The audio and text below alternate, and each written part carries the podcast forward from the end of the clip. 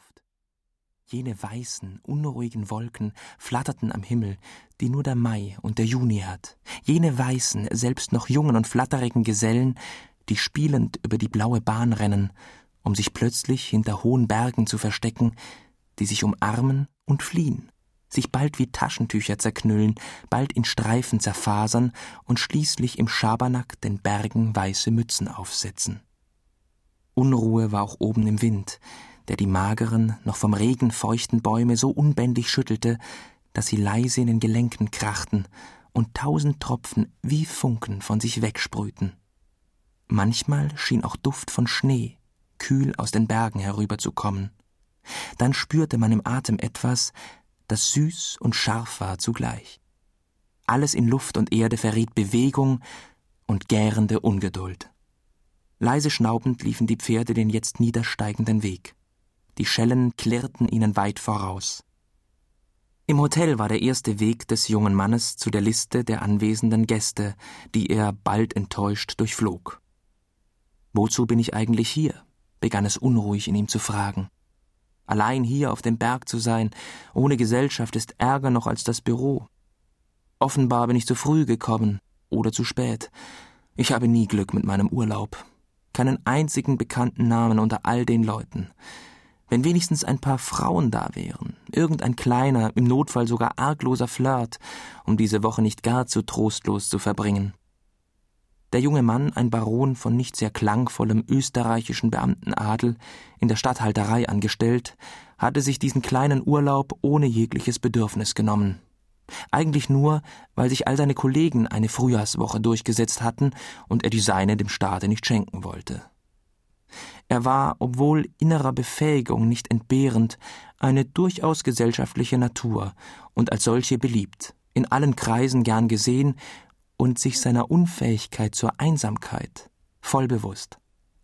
In ihm war keine Neigung, sich selber allein gegenüberzustehen, und er vermied möglichst diese Begegnungen, weil er intimere Bekanntschaft mit sich selbst gar nicht wollte. Er wusste, dass er die Reibfläche von Menschen brauchte, um all seine Talente, die Wärme und den Übermut seines Herzens aufflammen zu lassen, und er allein frostig und sich selber nutzlos war, wie ein Zündholz in der Schachtel. Verstimmt ging er in der leeren Hall auf und ab, bald unschlüssig in den Zeitungen blätternd, bald wieder im Musikzimmer am Klavier einen Walzer antastend, bei dem ihm aber der Rhythmus nicht recht in die Finger sprang.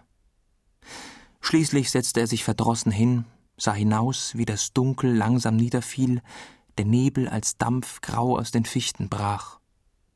Eine Stunde zerbröselte er so, nutzlos und nervös. Dann flüchtete er in den Speisesaal.